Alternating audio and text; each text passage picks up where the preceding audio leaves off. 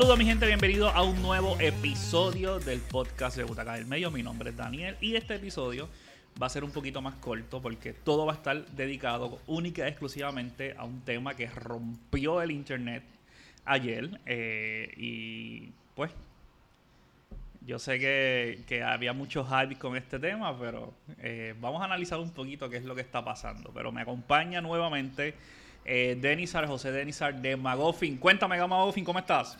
Saludos Daniel, ¿cómo estás? Gracias por invitarme. Yo sé que esto va a dar por mucho que hablar por The Foreseeable Future hasta que salga. Eh, vamos a ver, va a ser como tú dijiste, corto, corto pero, pero pasional. Esa espera hasta el 2021 va a ser de toda la semana, o sea, eh, el Snyder Core va a tener toda la, va a tener todos los actores, va a tener cambios de todo el mundo. O sea, va a ser algo nunca antes visto. Vamos a ver un montón de teorías, yo creo que todas las semanas hasta que estrene este Snyder Cut. Ok, mira, vamos a hablar rapidito de la noticia. Ayer Zack Snyder eh, estaba haciendo un watch party de Man of Steel.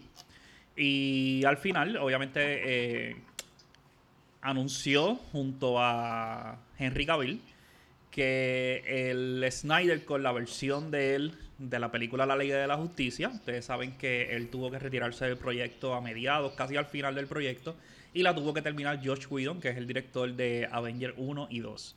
Entonces, eh, desde ese momento, eh, los fanáticos empezaron a exigir eh, la, la, versión de Zack Snyder, que era, pues, de todo. O sea, ellos decían que la película de Zack... Yo he leído en comentarios en Butaca diciendo que la mejor película de superhéroe es la, el corte del Zack Snyder. Película que no han visto. O sea, así.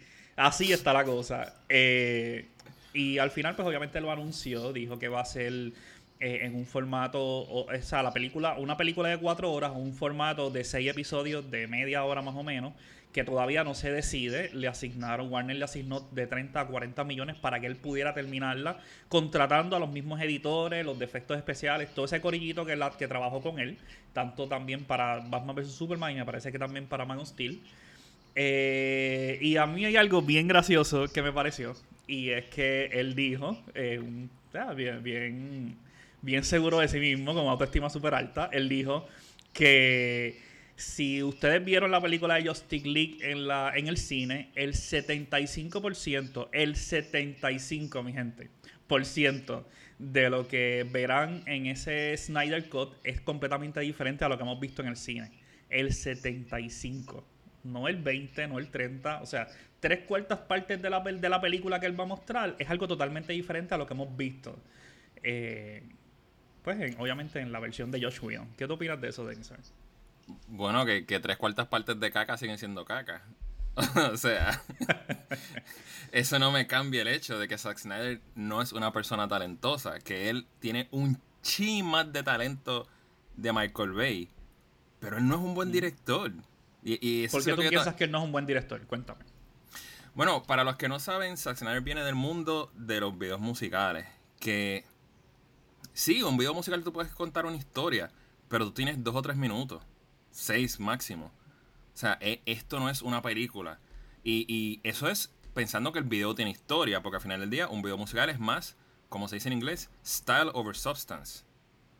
Y Zack Snyder es una persona que se cree que sí, porque yo capturo un visual, eh, yo estoy siendo fiel al cómic, porque sí, yo leo cómics y yo te puedo dar pausa en, en Batman v Superman o en Justice League y, y buscarte esa imagen y decirte, mira, esto es de este cómic Está bien, pero eso no es lo que lo hace fiel. Hacerlo fiel es capturar la esencia del personaje. O, de lo que lo define. Y Zack Snyder como que, ah, mira esta escena donde Batman se arremía de la pared para esquivar el rayo de, Doomsday. Esa escena es un dibujo de Dark Knight. Eso no importa. O sea, él, no es un buen director. Y, lo pusiste a cargo de ser director creativo de un universo. Y, y es como que tú eres un arquitecto y tú tienes este diseño, pero el que te está construyendo la casa, los cimientos son flojos. Y tú en vez de, echarte para atrás y decir, déjame empezar de nuevo, dijiste, no. Cojonú, dijiste, no, yo voy a seguir construyendo. Y mira, se te va a caer la casa. Los cimientos son flojos. Te pregunto, eh, tú sabes que una de, de las críticas que mucha gente, incluyendo tú y yo, hemos tenido sobre este universo extendido de DC es la prisa. La prisa en Batman vs. Superman, la prisa Definitivo. en Justice League. ¿Tú crees que la prisa haya sido Zack Snyder el factor o realmente el estudio estaba asfixiado por, por tratar de alcanzar a, a Marvel? ¿Cómo tú, tú repartes esa responsabilidad? Bueno, le podré tirar todo el, el odio a Zack Snyder, pero hay que, hay que dárselo ahí. Adiós, a, Dios, a Dios lo que es de Dios, a César lo que es de César. Eso fue el estudio. Eso fue el estudio. Ahí yo no puedo culpar a Zack Snyder. Porque ese es el gran factor de decir, gente, construir las cosas poco a poco. Porque entonces yo estoy viendo un, un mini Justice League en Batman v Superman. Y si alguien se sacrifica o si pasa algo, a mí no me importa porque yo no estoy invested. O sea, yo no conozco a estos personajes, yo no. Why should I care? Porque a mí me debería importar si, si Fulano muere o si Perencejo muere. Y cuando llegamos a Justice League, que de verdad se supone que es el junte que estamos esperando que nos vuele la mente. Ah, se sacrificó a Aquaman. No me importa. Se sacrificó a Cyborg. No me, o sea, yo no tengo ningún tipo de lazo emocional que. O sea, tú tienes que ir Exacto. poco a poco construyendo. Yo creo que, que ese fue uno de los grandes fallos del, del universo de DC. Eh, yo creo que antes de tirar una película como Batman vs. Superman, yo creo que, mira, así, así hubiese ordenado. Yo hubiese tirado Man of Steel. Yo hubiese tirado Man of Steel 2. eh, aunque no me haya gustado la 1. Yo hubiese tirado una película en solitario de Batman de Ben Affleck. Y posiblemente hubiese tirado algo de Aquaman. Y después ahí, pues yo metía eh, lo que es Batman vs. Superman. Obviamente quitándole algunos elementos porque no me tienen que introducir Aquaman. Pero sí, Batman vs. Superman es un- una buena película para introducir a Wonder Woman. Entonces, después de Batman vs. Superman, ahí viene la película de Wonder Woman. Y entonces establece una segunda película de Batman. Y ahí es que tú lo unes. Olvídate de Flash, olvídate de Cyborg. O sea, no, no, eh, el- o sea, de alguna manera no tienes que hacer las películas de cada uno de los superhéroes para juntarlos al final. Pero por lo menos si tu, si tu grupo de superhéroes son seis, me tienes que dar mínimo tres películas individuales para yo poder establecer una, una Liga de la Justicia que sea coherente. Y, y por eso es que muchas veces la gente, me, me- cuando yo leo comentarios, no, pero es que Zack Snyder con su, con su corte de Justin Lee va a arreglar las cosas, es que ¿qué, qué él va a arreglar? O sea, eh, yo puedo entender, es bien, es bien, es bien fácil superar la película que vimos en el cine. Oh, Súper fácil. Exacto. Y de hecho, y yo, yo te, puedo- de hecho, Denisa, yo te puedo garantizar que el Snyder Cut, al ser de cuatro horas, va a profundizar más en los personajes y va a ser mejor, obviamente. Claro. ¿Me entiendes? Pero el detalle aquí es que eso no borra los errores desde un principio que, que Warner tuvo con este universo. Y eso es lo que mucha gente, no, pero es que tú estás criticando porque eres fan. De hecho, todos los días, quiero que sepa, tengo un logo nuevo en Butaca. El día que hablo mal de DC soy fan de Marvel. El día que hablo mal de Marvel soy fan de DC. Ese es el logo nuevo, así que para que sepan. Eh, pero fuera de eso, o sea, hay cosas que tú hiciste mal desde un principio que no importa que me tires una película de cuatro horas, hay cosas que siguen teniendo boquetes, ¿me entiendes? Y yo sí, yo te, yo te soy honesto, no sé cuánto está, yo no tengo un hype por ver el Snyder Cut, pero sí lo quiero ver. Sí lo quiero ver para ver realmente las diferencias, ¿me entiendes? Pero con todo y eso, eh, Batman vs. Superman fue un error eh, por la cantidad de subtramas que tiene. Y según lo que, lo que ha dicho Zack Snyder, lo que dicen los guionistas, lo que dicen los de efectos especiales, esta película de, de Justice League, la nueva que va a salir ahora en el 2021, es una película con muchos subtramas. ¿Cuál fue el error principal de Batman vs. Superman? La cantidad de, personajes sin, un trasfondo que pudieron meterle. Aquí va a pasar lo mismo, ¿me entiendes? Yo estoy seguro que va a ser mejor que la versión de Josh Whedon. Pero vamos a hablar claro. Mira, te voy a dar un dato que mucha gente ignora y que yo sé que si lo digo en, en, en todo el mundo, no, que eso es una mentira. En el 2018, eh, el productor de Warner, eh, Charles Roven, se llama Charles Roven, no es el de mantenimiento, no es el que estaciona los carros en Warner, es el productor de Warner.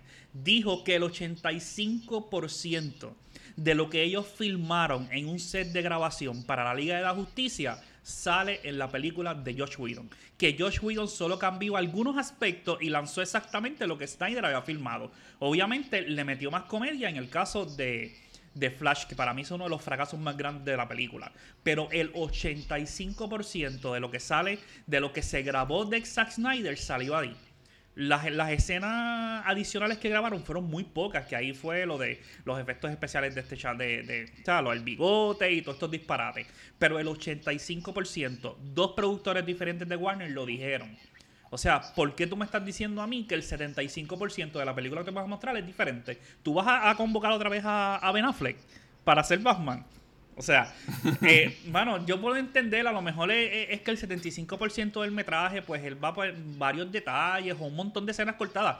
Tú que, que trabajas en la industria, una película dura dos horas. ¿Cuánto metraje puede grabar un director de una película y al final cortarlo? Dime un número. Yo sé que en Avengers Endgame los directores dijeron que tenían seis horas de, filmación. Pues mira, yo te voy a dar un dato eh, bien específico. Y, voy a tratar de decirlo rápido y volver a, todo lo que voy a decir, porque dijiste muchas cosas que quería opinar. Cuando, cuando Rogue One se anunció que iban a hacer reshoots, mucha gente estaba preocupada. Sí. A mí me llamó un pana que, trabaja en efectos visuales, tiene su propia compañía, eh, una persona mayor que yo, que si yo soy fan de Star Wars, él lo es más porque él, él la vio en el cine de niño. Me llamaba bien contento, mira José, me contrataron, no puedo hablar con nadie y whatever. Yo, pues mira, te respeto, te eh, tú, eso. Cuando la película sale y ya yo la vi, él me dice, mira José, los reshoots fueron las escenas de la playa. Porque cuando los ejecutivos de Disney están viendo la película, ellos le dijeron, espérate, tú me tienes hora y pico de este grupo de personas tratando de hacer esto y al final la mayoría de ese tercer acto era batallas espaciales. ¿ves? Vamos a añadir más escenas de infantería en la playa, esta gente sobreviviendo y pasando las de Caín. Fue eso. O sea, gente, Richus no es remake, no es hacer la película de nuevo. Y la mejoró, porque esa escena final, ese tercer acto de acción en Rogue One está brutal. Porque las batallas espaciales están muy buenas, pero yo no llevo invirtiendo hora y 40 minutos de mi vida viendo a Rogue Squadron volando. Yo llevo viendo a esta gente allá abajo en la Tierra sangrando y sacrificándose para, para liberar la galaxia. Parte del brillo de Rogue One es que son mortales.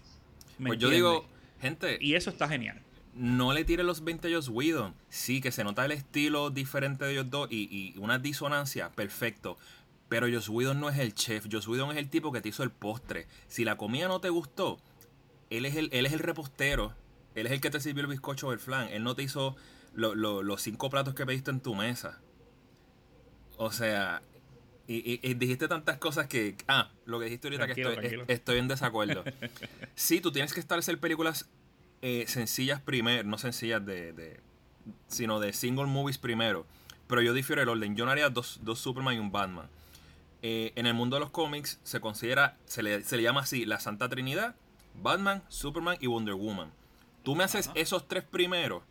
Tú no tienes que hacer Green Lantern, tú no tienes que hacer Flash, ni Aquaman. Tú me haces esos tres y me haces un junte.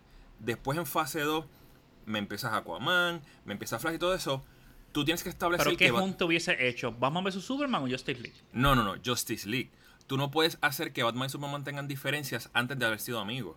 Sí, no se conocen, sí. De hecho, ¿tú, crees que un buen paso hubiese sido Justice League y el gran evento de una fase 2, hipotéticamente, sería Batman vs Superman en una escena que peleen más de cuatro minutos, obviamente. Claro.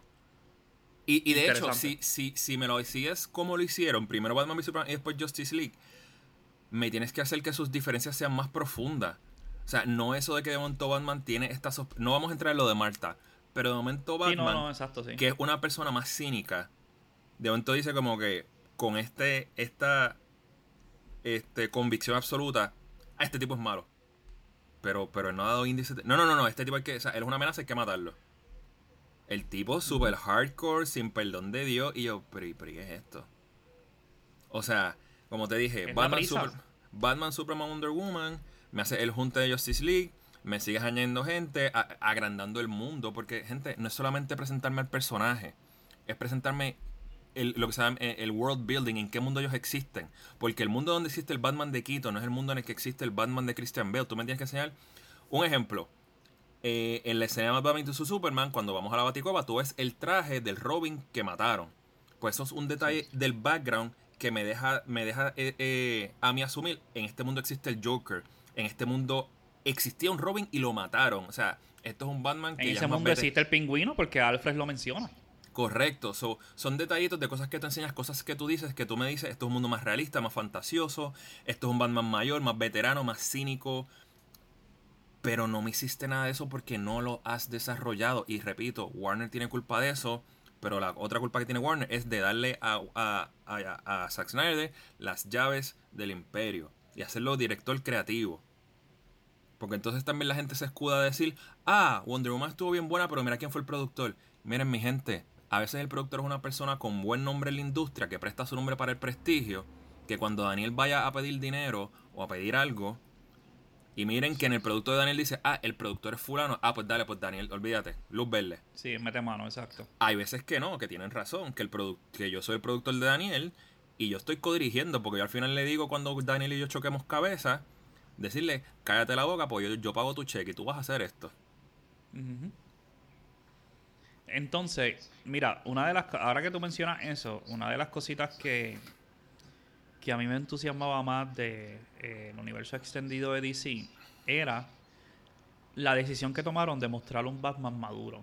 Yo creo que eso fue uno de los aciertos Excelente. que tuvo eh, el, el, el DCU, pero no hicieron nada con eso absolutamente nada. Muéstrame un Batman maduro y de hecho eh, la personalidad de Jeremy Irons con la de Ben Affleck es algo que debieron explotar un poco más en Justice League y en Batman vs. Superman. Esa relación de Alfred y, y, y, y Batman y Bruce Wayne que la vimos en la trilogía de Dark Knight y que no está tan, tan, tan evidente en las de Michael Keaton, George Clooney y eso.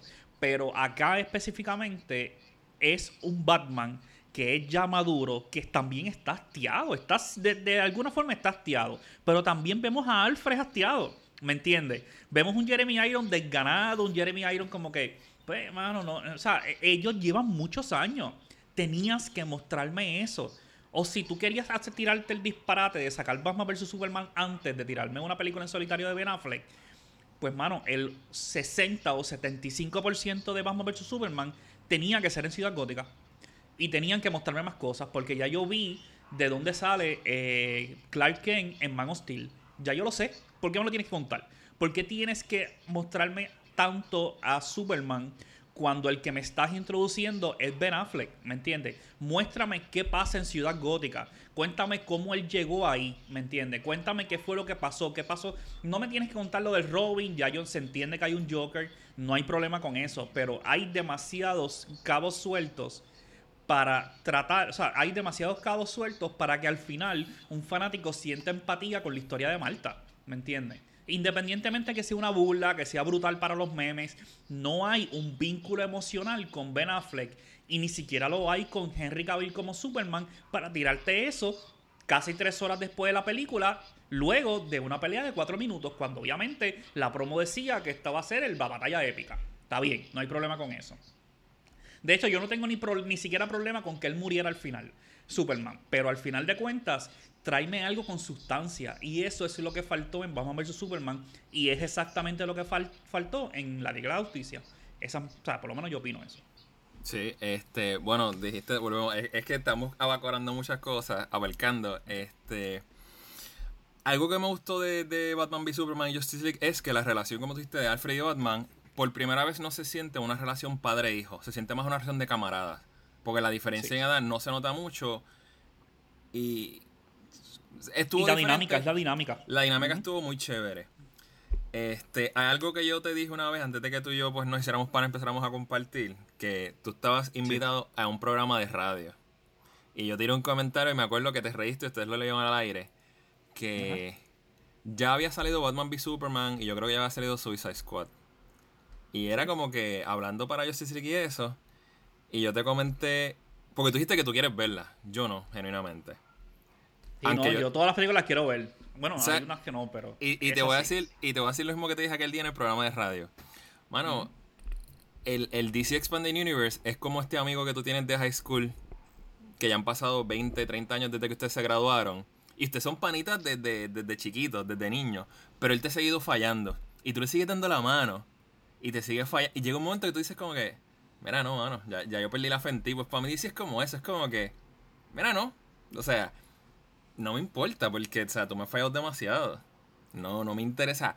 No voy a criticar la película sin verla. No me van a ver en Magofin despotricando decir esto es una porquería, no pierdas su tiempo. Yo puedo decir, yo pienso que es una porquería, pero yo soy bien nazi con la gramática. So voy a cuidar mis palabras y volvemos. Yo pienso, yo asumo yo predigo, pero yo no puedo decir con certeza, es floja. Pero de la no me interesa porque, como dijimos, está construida en unos cimientos flojos. Y quieren expandir en eso con un director que no es bueno, que no sabe contar. yo creo que el hecho de que le den cuatro horas para contar una historia no va a cagarla. Son cuatro horas. O sea, tiene, tiene metraje para profundizar en ciertas cosas que no lo hizo la película por la falta de tiempo, por el disparate, por, por la mala ejecución, lo que sea. Que es como te dije al principio, mano, no hay forma de que la cague. Eh, bueno, eso es asumiendo que no meta demasiado, demasiado material. Porque, por, ejemplo, Batman v Superman quiere si tocar es Si es en formato serie, es un palo. ¿Qué tú opinas?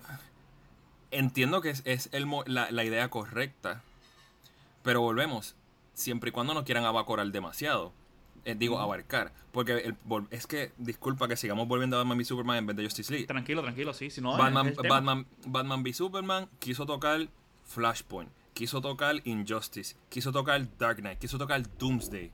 Yo te voy a hacer una pregunta a ti. Cuando tú haces una adaptación de algo, no estoy hablando solamente de cómics, un videojuego, una novela, un cómic, ¿quién es el público? Aquí, ¿Para quién yo estoy haciendo ese producto? En los cómics. No, no, cuando ¿El fanático de cómics? No, no, no. Cuando yo adapto, no, entiendo la pregunta, cuéntame. Cuando yo estoy adaptando algo, sea un videojuego, sea un cómic, sea una novela, al cine, ¿quién es el demográfico? ¿Quién es el público de ese producto, de esa adaptación? Bueno, si tú adaptas lo que sea al cine, el público es todo el mundo.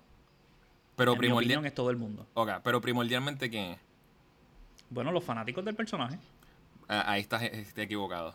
Es al revés. Ok, y este debate yo lo he tenido. Ah, muchas veces cuando esto es un buen debate por otro tema. Muchas veces cuando yo he hablado con ciertas personas sobre, mira, es que esta película es dirigida para mí. No, gente, esta película es para todo el mundo. Esta película se hizo para que todo el demográfico vaya a verla. Obviamente estamos hablando del género de superhéroes, eh, que es el okay, pues vamos. pero me, refiero quizás a un live action de Disney. Ok, pues vamos, un ejemplo específico ahí. Vamos a enfocarnos de eso. No, como dije, no un live action, una, una adaptación, un remake.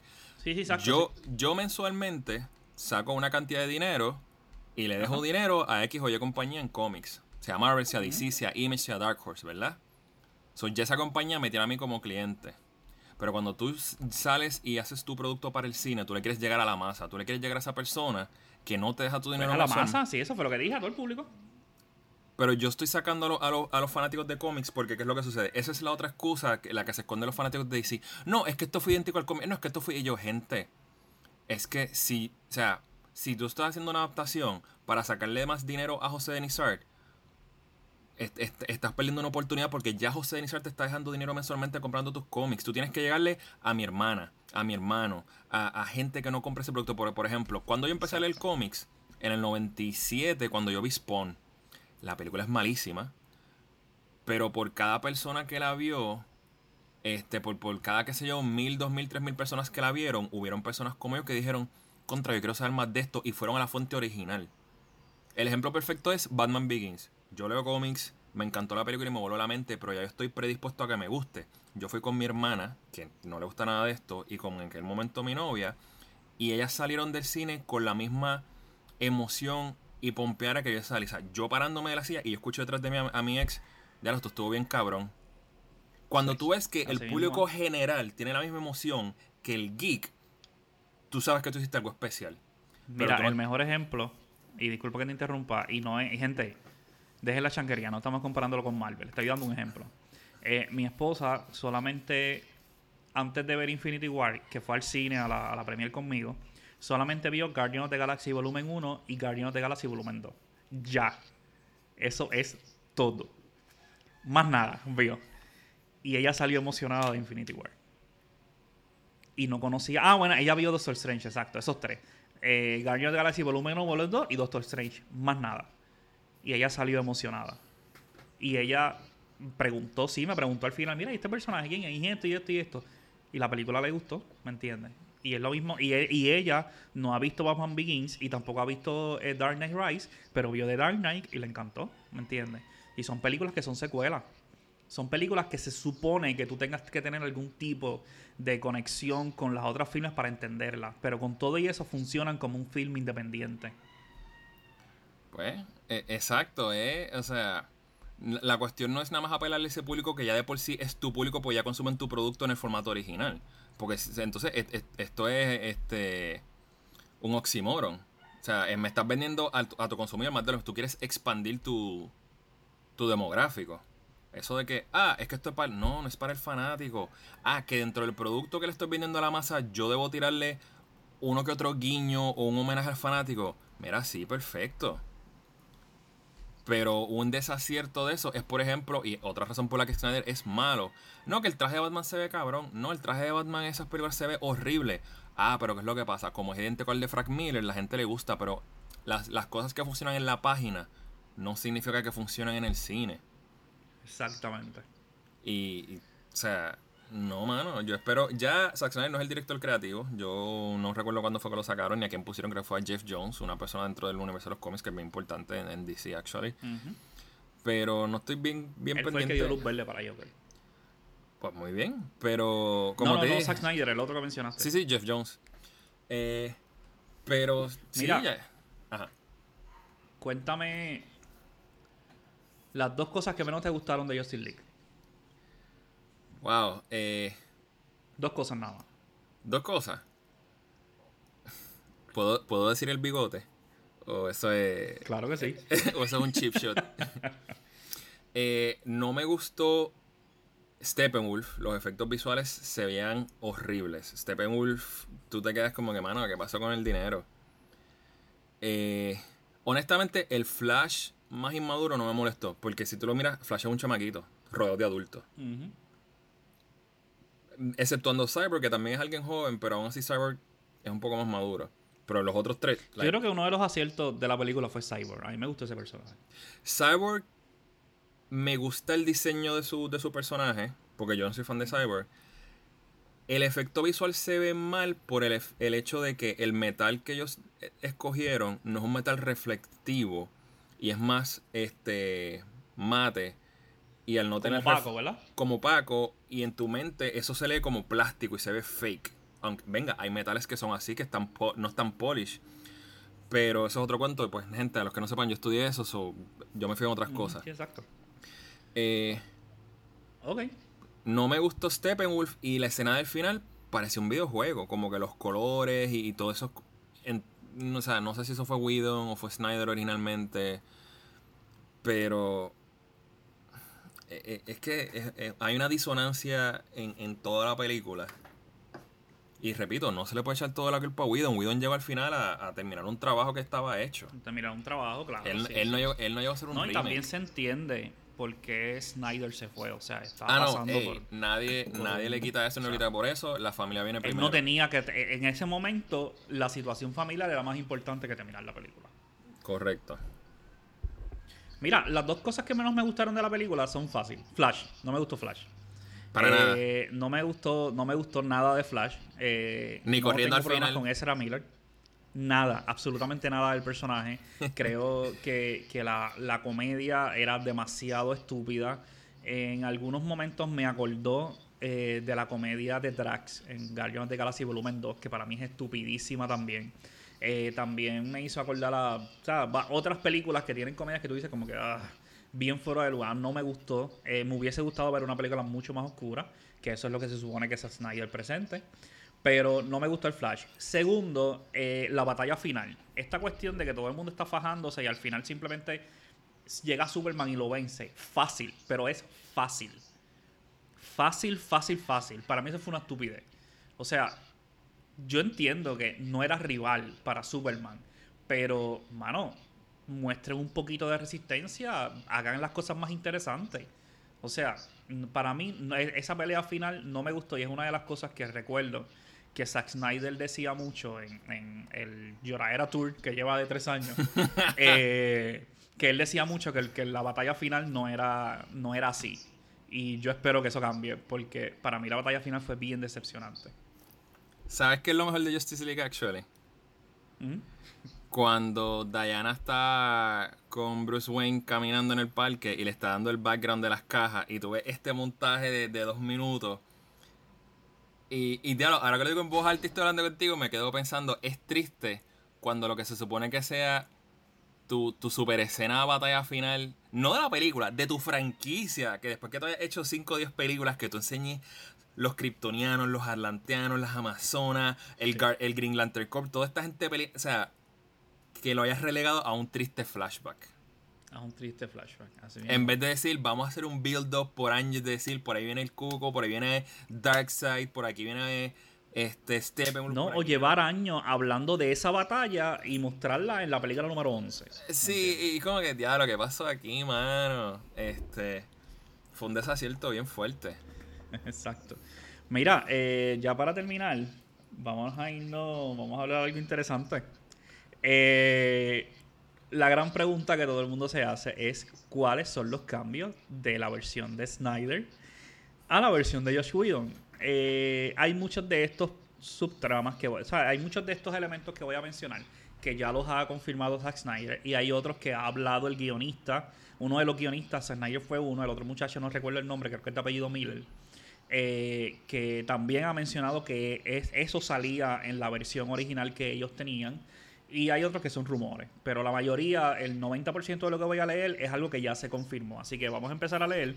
Voy a hablar de cada punto y pues vamos a reaccionarlo, vamos a vacilar, qué sé yo. el primer punto.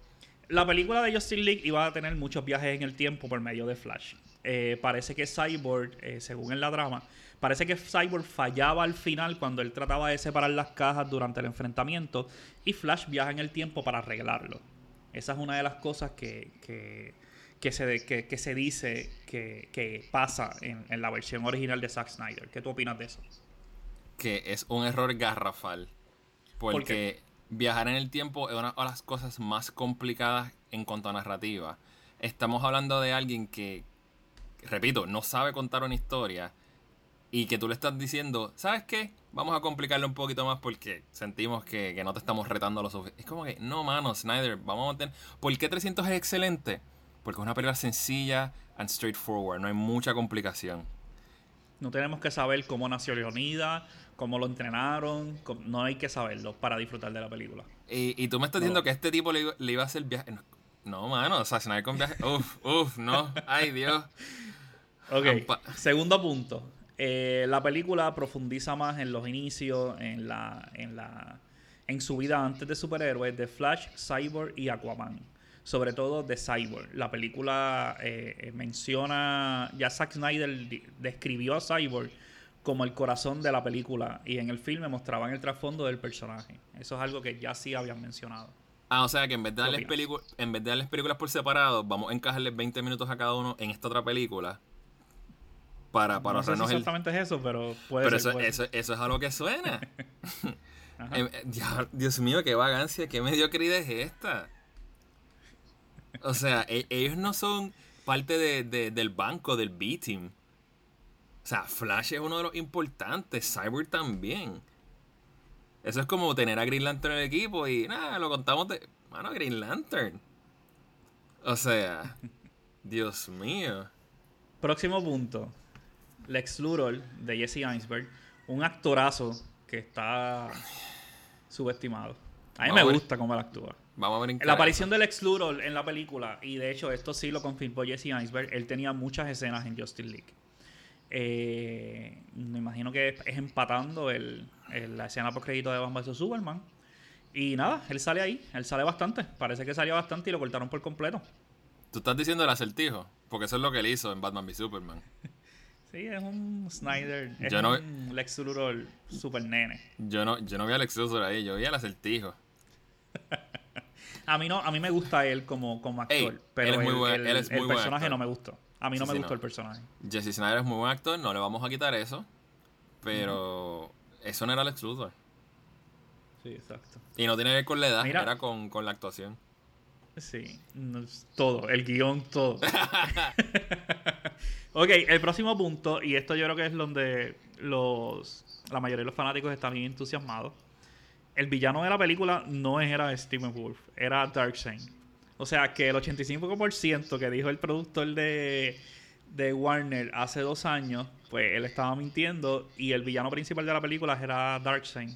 Y también aparecía su seguidor eh, de Sun, Desat, no sé cómo se pronuncia, del planeta Apocalypse. él es uno de, los, de las figuras principales de, del Snyder Cut de Justice League, es Darkseid. Y me parece que hasta tenía un actor, no, Ray, Porter que se llamaba, no recuerdo quién era el actor que prestaba la voz del personaje.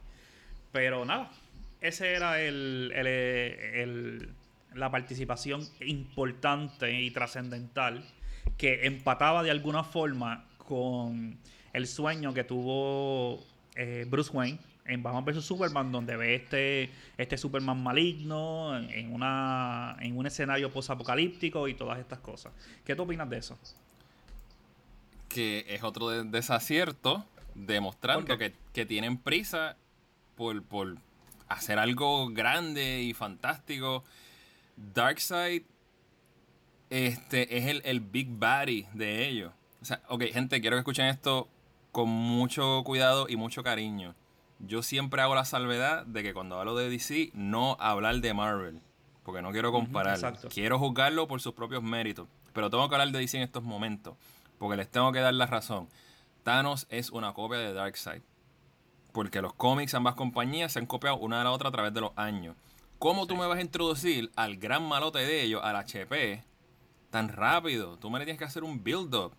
¿Dónde está Lex Luthor? ¿Dónde están la, este, los otros malos de los personajes? Porque disculpen, yo no sé mucho del DC Universe. ¿Dónde está Captain Boomerang? ¿Dónde está este Captain Cold the Flash? ¿Dónde están los malos de Wonder Woman? Para que tú me estés tirando al, al, al más malote de todo. Esto es una amenaza a nivel universal donde tú tienes que unir a todos los héroes. No uno, no dos, a todos. Sacar a Apocalipsis al principio es como tú comenzar una guerra tirando bombas nucleares. En vez de usar primero tu, tu arsenal este, de armas convencionales. De hecho, eh, una de las cosas que yo le he aplaudido por, por años al universo animado de DC es que ya en las primeras películas tú sabes de Darkseid. Pero tú sabes, está introducido tipo Thanos, quizás un poquito más protagónico. Pero en 15, 14, 17 películas ellos fueron construyendo para llegar a Justice League Dark Apocalypse, eh, la, la, guerra en Apocalypse. Exacto. Eso es algo que se construyó desde el 2011 y estamos ahora mismo en el 2020. O sea, se ha construido poco a poco hasta presentarlo. No me molesta que presentes la cara o presentes que él esté interviniendo en la primera película, pero no me lo pongas como un rival. No. O sea, es un poco raro eso. Pero mira, el próximo punto. Hay una subtrama entre Barry Allen, Flash, y su interés amoroso, Iris West. ¿Ok? Ah, ok, bien, bien por él. bien por él, exacto. Mira, algo importante. El debut de dos linternas verdes. Kilo, Kilowog y Thomas Ray.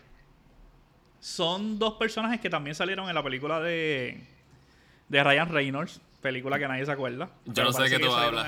Yo no sé de qué tú hablas, eso no existe. pues mira, sí, iba, iba también a introducir a esos dos linternas verdes. Próximo punto. Es un filme más oscuro, tipo Batman vs. Superman, con muy poca comedia. ¿Qué te pareció la comedia de Justin League? Bien fuera de lugar. Ok. O sea que aplaudes una película más oscura. Sí. Pues, por, otro, por otro lado también clarificar. Gente, el tono de una película no significa calidad.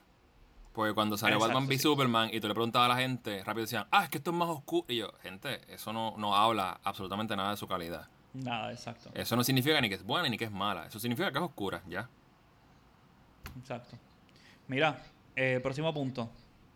Lois Lane muere a manos de Darkseid en la baticueva de Batman. Ay, Dios. No, no, eh, eso sí, eso, eso, eso era uno de los, de los puntos en el primer libreto. No sé si eso lo llegaron a grabar, me parece que no. Pero ese era el plan principal. ¿Qué opinas de eso? Que... Oye, a mí me gusta, a mí me gusta que los personajes principales mueran. Así que si ella muere para volver malo a Superman en esta trama, está, para mí está bien. Ajá. No hay ningún problema, aunque yo amo a Amy Adams. Sí, Amy Adams es muy buena actriz. Eh, eso lo sacaron de no completamente, gente. No se pongan ahora los nerdos y los geeks a decirme que no es así. Pero eso de matarla a ella para influenciar a Superman a que se haga malo, este, eso es de Injustice. Pero matar a Amy Adams ahora mismo, yo no lo veo como algo importante, lo veo como un shock, un shock factor. Como que ¡Ah! murió alguien. O sea, mira, o sea, aquí nadie está, nadie está safe. O sea, repito, no hay ningún tipo de, inversión emocional aquí. Ella yo la vi en Man of Steel, en Batman v Superman apenas y ya. No es alguien que yo he visto como se ha desarrollado esta historia de amor, que ellos están felizmente viviendo juntos. O eh, no es que nunca lo enseñaron gente, sí, yo sé que salieron en Batman v Superman. Pero una escena de cinco minutos, o sea, no, tienes que enseñarme que están casados, que tienen una relación. Y entonces tú me arrebataste esta, esta joyita, este, este, rayo de luz de mi vida. Y cómo eso cambia a Superman. No la mates por matarla, por, por wow, you know, matamos a Luis. Así es que yo lo siento si la mataban. Ok. Eh, próximo punto. El romance entre Bruce Wayne y Diana, Wonder Woman, sería confirmado. Y eso sí, esto sí es confirmado que va a pasar en el Snyder Court. Eh, hay un romance entre ellos dos. Y sí, no era algo insinuado como Josh Whedon, sino que se iba a confirmarle que ellos, bueno, no, que estaban metiendo mano. Esa es la que hay. Qué fuerte. Mira, próximo punto. Y yo creo que este es el punto que más me interesaría ver en, el, en la versión del director. Dice, la versión de Black Superman poseída por Darkseid aparecería en el filme, donde Wonder Woman al final lo ayuda a recapacitar. Yo quiero ver eso en la película. Eso está interesante. pero yo prefiero. interesante. Yo prefiero preguntarte a ti porque no voy a ver eso. Tú vas a terminar viendo eso porque vamos a grabar un podcast de eso. Mira, el próximo punto. Esto, eh, no sé. Ok, Pare, eh, Superman con la ayuda de Flash, escucha esto, que está bueno, escúchalo. Superman con la ayuda de Flash viaja 11 años al futuro para ver las consecuencias de Darkseid en el mundo. Y ahí recapacitar y ahí bajar. mira, gente, hay que vencerlo desde ahora. Y imagino que eso voy a preparar el terreno para Man of Steel 2 y para Justice League 2. ¿Qué opinas de eso? Eh, está chévere, pero... Es un viaje en el tiempo repito, me, me, estás complicando la cosa. O sea, tienes que ir poquito a poco, baby steps. Otra cosita, y mira, este es el último punto. El viaje en el tiempo, tú sabes la escena que vimos en, en, en Vamos a ver su Superman, donde sale Flash. Sí, con Mexican Flash. ¿Vamos? Con. Pues él eh, mira, en el viaje en el tiempo de Flash que vemos en Batman vs Superman, una escena que todo el mundo gritó en el cine, recuerdo, sería explicada en Justice League, donde él viene de este futuro, él sobrevivió, hay unos que no. Eh, pero lo interesante del asunto es que este viaje en el tiempo eh, fue una idea del Lex Luthor. Y aquí me parece interesante porque aquí lo atan mucho al universo animado, donde al final de cuentas Lex Luthor, wow, es spoiler, si no has visto el universo animado, pues, sorry. Eh, al final Lex Luthor ayuda a los héroes para vencer a Darkseid. Y yo creo que aquí, pues, pues parece que en el futuro, en esta, en esta, este futuro post-apocalíptico, pues Lex Luthor junto con Batman, junto con Flash, pues dicen, mira, mano, yo creo que la mejor solución es viajar al pasado, avisarle al Bruce Wayne más joven, diciéndole, mira, gente, hay que bajarle, hay que hacer una cosa, porque Lisa Lane, que es la clave, que es lo que mencionaron, si ella muere, este tipo se va a volver malo y no hay forma de matarlo. Así que hay que, hay que ver, bregar con eso. Y esa es una de las cosas que iban a explicar. Y yo creo que eso estaba interesante porque obviamente tiraron esa, esa, ese, ese, ese guiño en Batman vs Superman y quedó en el aire. Más allá de decir, no, que pelearon con, revivieron a Superman, pelearon un ratito con él y después una patrulla trae a Lisa Lane. Tú te quedas como que, ok. esto está mejor explicado que la escena en Justice League. Sabes que tiene, eh, eh, por lo menos eso tiene algo. Esa es la cosa, que nunca explican nada no en Justice, en, Batman v Superman. Como te dije, ellos querían meter ahí Injustice, Dark Knight, Doomsday, demasiado. Gente, en Puerto Rico tenemos un dicho, y eso es que abarca mucho pero aprieta poco. Y ese es el pecado principal de esa película. Mira, eh, yo creo que eso es lo que. Para ya para terminar, yo creo que, que yo a mí me interesa ver el, el, Snyder Cut solamente por los cambios y para crear contenido en Butaca, obviamente, porque hay que reaccionar. Claro. Eh, pero yo, si ni por nada más, ni si por lo menos me quitan la comedia estúpida de Flash, yo estoy a bordo. No voy a decir que la película es buena si es mala, no voy a mentir. Pero tengo cierta intriga en, en ver la película solamente por, por, por alguna de estas cositas que te dije, lo de Black Superman y eso, pero, o sea, no me voy a morir. Yo, no, no es ni siquiera el tercer estreno más esperado. En el 2021 sale The Suicide Squad, que es con James Gunn. Tengo mucha curiosidad por ver esa película. De Batman, estoy loco por ver de Batman, a ver qué es lo que va a pasar ahí. Eh, sale Black Adam. Eh, a mí no me motiva ninguna película de La Roca, pero la voy a ver. Y ninguna, mano. Eh, bueno, la primera de Jumanji me gusta. Y el Snyder Cut de Justice League. Tú sabes que, que sí sería un buen acierto de parte de DC usar la película de Flashpoint que es la que sale en 2022, vamos a reiniciar un poquito el asunto y vamos a tratar de, construir esto con, con, reconociendo que las dos de Wonder Woman son parte del canon, reconociendo también que Shazam y, y lo que es Aquaman y reiniciando el resto, un nuevo Batman. Eh, yo sigo pensando que yo no tengo problema con Henry Cavill. Pueden reiniciarlo si quieren, realmente a mí eso no me interesa. Pero sí, Flashpoint es una buena oportunidad para darle un reset y empezar a construir las cosas con calma y bien. No hace falta eh, eh, seguir el paso de Marvel. Marvel lleva 10 años, 12, lleva 12 años en esto. No hace falta hacerlo. No necesitas eh, competir, necesitas crear lo tuyo.